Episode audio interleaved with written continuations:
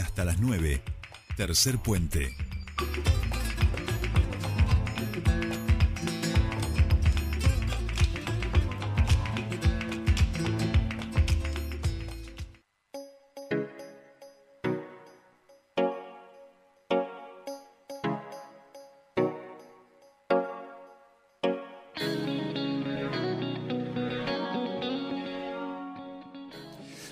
Seguimos aquí en Tercer Puente, tenemos el último bloque y todavía tenemos mucha información en este día miércoles. Estamos muy felices porque los miércoles ya saben ustedes que desde que empezó este programa hemos tenido nuestro espacio de emprendedurismo, de emprendedores, para tratar de que ustedes vayan conociendo, de fortalecer nuestra economía local, de hablar de todo aquello que no tiene que ver exclusivamente con lo hidrocarburífero en nuestra provincia y también de que todos estos emprendimientos tratamos, por lo menos, de que tengan una mirada también en relación al mundo, de aportarle eh, soluciones, respuestas, tener una mirada con el medio ambiente, con el resto de las personas y los sectores. Y estamos muy contentos porque hoy inauguramos este espacio eh, que va a ser cada 15 días y que nos va a permitir aprender y conocer mucho más del emprendedurismo en la provincia, porque estamos con Claudio Garretón, quien le toca encabezar desde hace ya unos años el Instituto Autárquico de Desarrollo Productivo. Recién lo hablábamos un poquito, ese organismo que impulsa, que acompaña, que asiste a cada neuquino o neuquina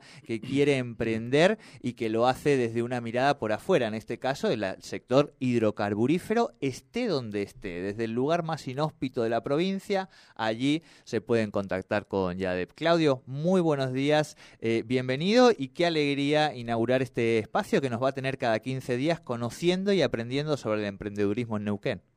Bueno, muy buenos días Jordi, muy buenos días a tu audiencia.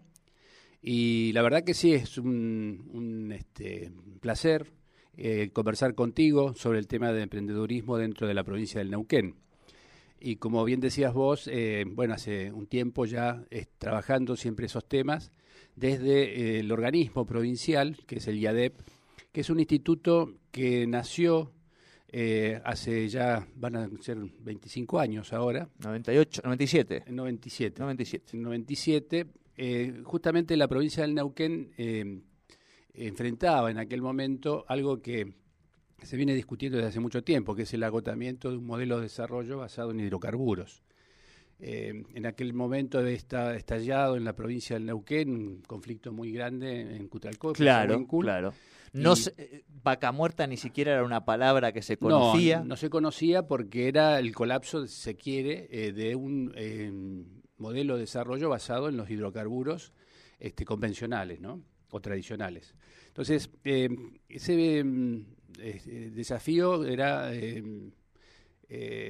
tratar de encontrar un modelo de desarrollo para que la economía se diversifique y pueda ser sustentable en el tiempo ya que se preveía el agotamiento con el estado tecnológico de ese momento, el agotamiento de los recursos. Claro. Eh, a partir de allí, desde el COPADE, eh, que es el organismo de planificación que tiene la provincia, una institución también señera desde hace mucho tiempo, eh, se le encargó, el gobernador en aquel momento, don Felipe Zapag, claro. le encargó al grupo de técnicos, entre los que tuve el placer y el gusto de participar, la creación de un plan que se denominó el Neuquén 2020. Ajá. ¿Quién iba a pensar, no? Cuando ya estamos al 23. Estamos al 23. no, y que el 2020 avisorábamos un Neuquén diversificado, con instrumentos este, que ahora puedo comentar, por supuesto, pero que, eh, este, bueno, nos azotó la pandemia, ¿no? entre otras cosas, Entre otras cosas. Entonces, eh, se crea el organismo para financiar a los emprendedores la economía real. Eh, siempre hay que hacer una distinción entre lo que es la economía financiera, que es la economía de los bancos, es la economía que a veces colapsa y arrastra a todo el mundo a determinados problemas, pero la economía real, todos los bienes y servicios que nosotros utilizamos, este, es, desarrollar esa actividad por empresarios, por emprendedores, que combinan los factores de producción y que este, llevan adelante la economía en real. En ese sentido, eh, el organismo tiene dos o tres cuestiones que son distintivas. una es el poder financiar actividades iniciales, o sea, un emprendedor que tenga una buena idea acompañados por técnicos que están capacitados y que se han formado con las últimas eh, metodologías de evaluación de proyectos y de formulación, acompañan al emprendedor y les arman lo que yo eh, suelo decir, eh, un traje a medida. Porque el otro problema es que muchas veces hay muy buenos emprendedores. Nosotros tenemos constancia de que en la provincia del Neuquén hay un talento emprendedor muy, muy importante. A nivel país y en particular en Neuquén, digo, ¿no? El talento emprendedor en la Argentina. Estoy pensando en Globan, estoy pensando, no sé, Mercado Libre, ¿no? Empresas que, que han logrado convertirse en unicornios tecnológicos y que empezaron aquí. Claro, claro. Neuquén tiene una característica cosmopolita, digamos, porque eh, eh, ha sido y sigue siendo una de las provincias argentinas que recibe más cantidad de personas que vienen desde sus lugares de origen, sean de la, de la Argentina o del exterior. Esto, desde el punto de vista sociológico, es un importante factor de desarrollo, porque quien va a buscar este, su futuro a otras tierras bueno, tu caso. Sí, sí, sí, sí. conozco, conozco un poquito. Vos conoces mucho, lo tenés eh, internalizado. Entonces hay como una dinámica o un, este, una energía de, del emprendedorismo, tanto en, no únicamente con el tema de desarrollar una empresa, sino que a veces en las actividades que se desarrollan y demás. Eso le da a, la, provincia una calidad de, de personas que quieren con su talento llevar adelante sus emprendimientos. Y en ese sentido, el IADEP está facultado para eh, darle cuerpo también a un precepto que estaba establecido en la Constitución de la provincia, que es destinar recursos de las regalías hidrocarburíferas a la diversificación productiva en todas sus áreas. Bien. Y en ese sentido, bueno, hemos avanzado mucho.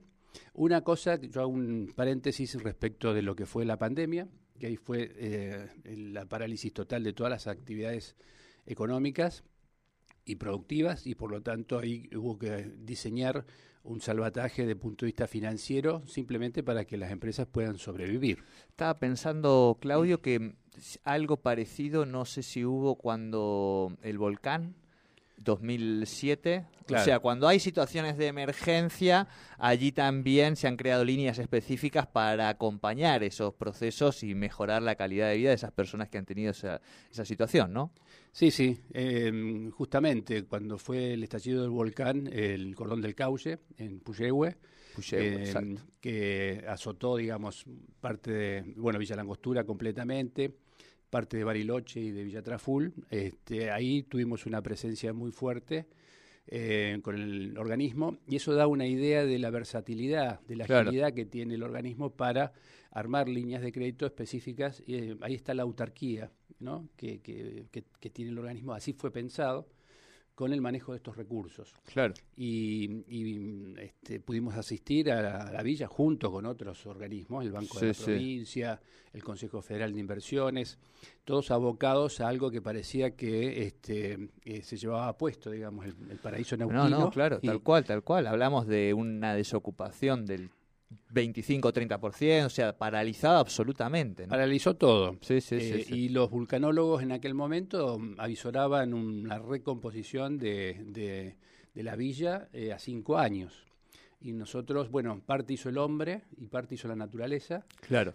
Porque esa es la, historia de ese lugar, por eso es tan bello. Sí, sí, sí. Este, eh, mm, colaboró la lluvia mucho, llovió mucho y bueno, eh, tengo muy fresco el recuerdo que este, justamente cuando Villa Langostura tiene una característica, cuando cumple años hace la fiesta de los jardines. Sí, ahora el fin de semana estuvieron claro. jardineando. Jardineando. Y bueno, y al año de haberse producido este evento, este eh, eh, estaba si bien hubieron algunas secuelas importantes, este, la villa festejando, digamos, con la puesta en marcha. Y ahí apareció no solamente el espíritu emprendedor, sino el espíritu solidario y la resiliencia de un pueblo que se puso de pie y que afrontó la situación.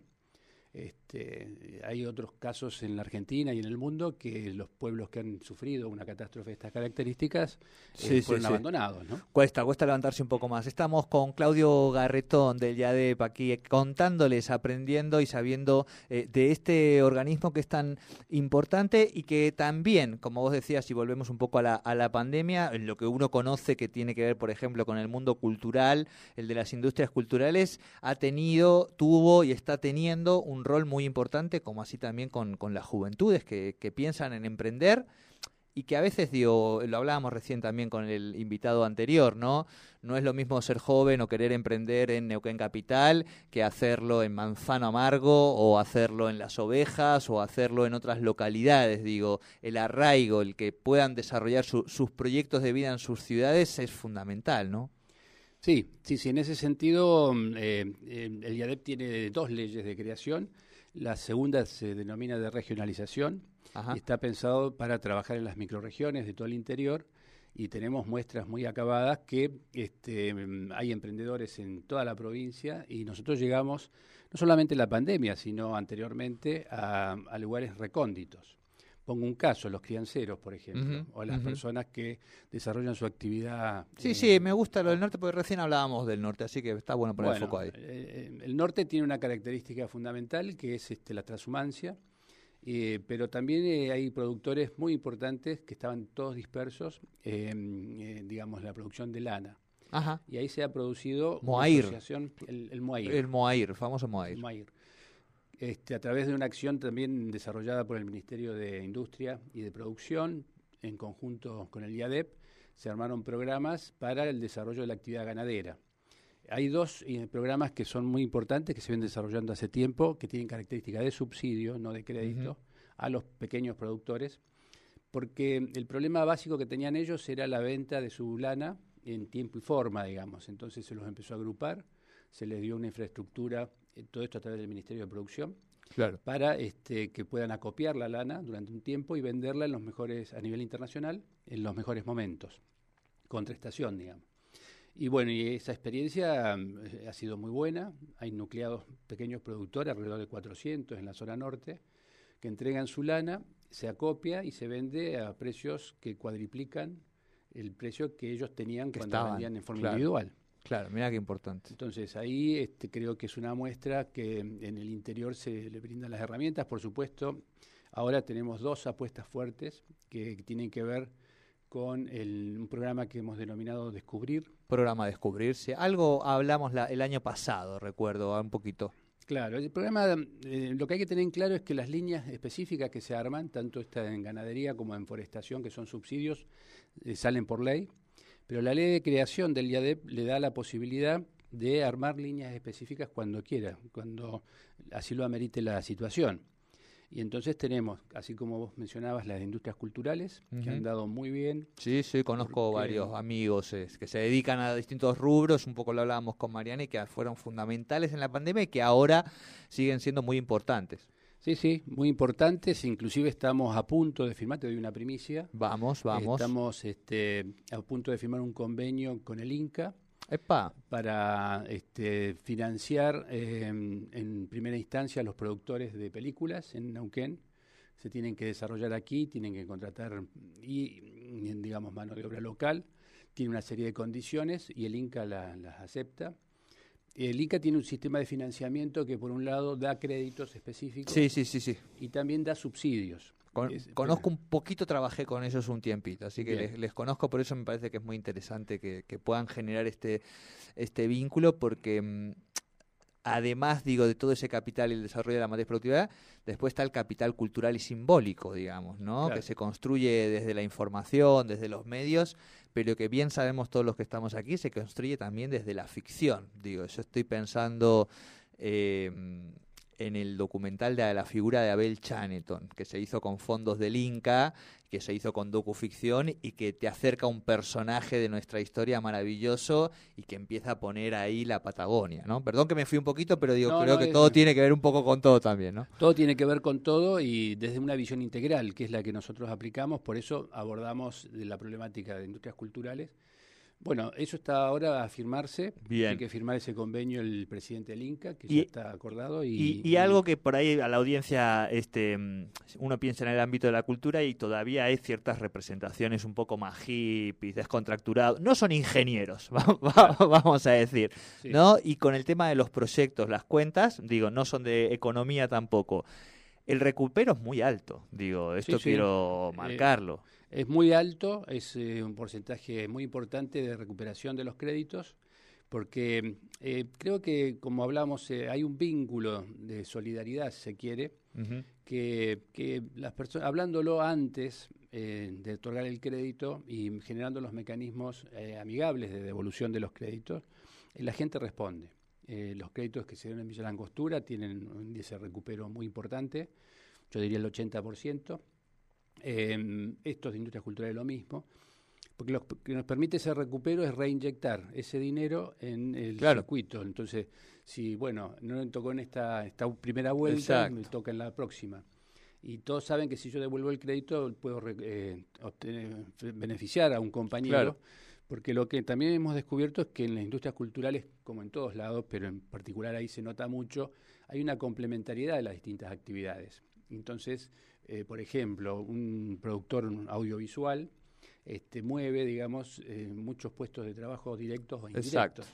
Entonces, este, está funcionando muy bien, pero también las otras actividades que hemos financiado. Tenemos que hablar de, em, em, hemos dado un paso muy importante en la recuperación de em, un emprendimiento en el polo bodeguero de la provincia del Neuquén. El año pasado realizamos a partir de la mala conducta, si se quiere, de un empresario que no devolvió los créditos, eh, fuimos a una ejecución judicial y recuperamos eh, un, proyecto que es emblemático. Eh, la industria vitivinícola hoy se puede mostrar como una actividad que se ha desarrollado desde cero, eso era un desierto antes, y hoy te produce, hay alrededor de 4.000, 5.000 puestos de trabajo, entre puestos directos e indirectos, y mueve una industria que está, está exportando. Bueno, esto nos permitió recuperar ese, ese patrimonio y ponerlo a disposición de inversores que, que, han, este, eh, que van a invertir durante este tiempo y el polo vitivinícola hoy por hoy está casi exportando la mayoría de sus productos, aparte de, este, los buenos vinos que producen, ¿no? No, y de poder, y que es uno de los lugares más lindos para comer también de nuestra provincia, me parece, digo, que eso también se, se agradece. Bien, Claudio, eh, se nos está yendo ya el tiempo de esta primera columna, este, porque, digo, permite eso, pensar en el YADEP permite pensar en Neuquén, y un poco tiene que ver con estas dinámicas, veníamos de otras entrevistas, nos ponemos a hablar del norte, rápidamente se nos ocurren cosas para el norte. Así que eso me pone muy contento porque nos va a permitir este espacio viajar, conocer las localidades, conocer este capital y este talento humano que, tenemos, que con esto, como decimos, con un empujoncito, ayudando un poco en esas cosas que se desconocen a veces de cómo son los, los emprendimientos, se terminan armando procesos muy, muy lindos como el que recién contabas del norte con la, con la lana Moair. Eh, dentro de 15 días nos volvemos a encontrar en este espacio de radio de podcast que después pueden escuchar después de manera online y empezamos a conocer emprendedores de todo tipo, de toda índole, de todo lugar. ¿Estamos de acuerdo? Estamos de acuerdo. Eh, yo te agradezco, Jordi, por el acompañamiento y la iniciativa de poder eh, transmitir este mensaje. Creo que hoy la sociedad argentina, y en particular la neuquina también, está necesitando tener este yo no digo buenas noticias, sino que vean la posibilidad, que no es una utopía, que hay muchos emprendedores que llevan adelante sus emprendimientos, pese a las dificultades que existen, no las podemos desconocer. No, no, claro. Y tenemos que actuar en consecuencia. Eh, nosotros hemos observado que hay un gran talento en, los jóvenes, después hablaremos específicamente de los, temas específicos, pero que es una herramienta que, que sirve, que funciona eh, están los testimonios, todos los testimonios que tenemos colgados en la página web o donde sea. Yadep.gov.ar es la página que ya pueden ir ingresando y en Yadep, eh, Yadep Neuquén Yadep este, en redes sociales también, ahí tienen toda la información. Claro, así que los invitamos a que participen, que, que piensen que tienen el talento para hacerlo. Bien. Y si hay dificultades, las afrontaremos. Y próximamente estaremos anunciando algunas operaciones muy importantes que están viniendo con financiamiento internacional. Epa para, para, para este, tener eh, fuentes alternativas de financiamiento importantes para este, economía este, del conocimiento, para economías renovables. Me encanta, me encanta, eh, Y demás. Así que un gusto y muchas gracias por. Claudio, gracias a vos, gracias también a Nati que te acompaña desde la Gerencia de Gestión y Comunicación. Le agradecemos también, por supuesto. Buenos días. Y nosotros vamos cerrando. Le voy a pedir, eh, sí, que venga un segundo el toro Vamos a hacer una jugada. Voy a sumar al cierre con el toro a Matías Cesari. ¿eh? Así que hagamos cierre de la columna y venimos con el cierre del programa. No sufran, no sufran. Voy a poder, vamos a llegar con todo.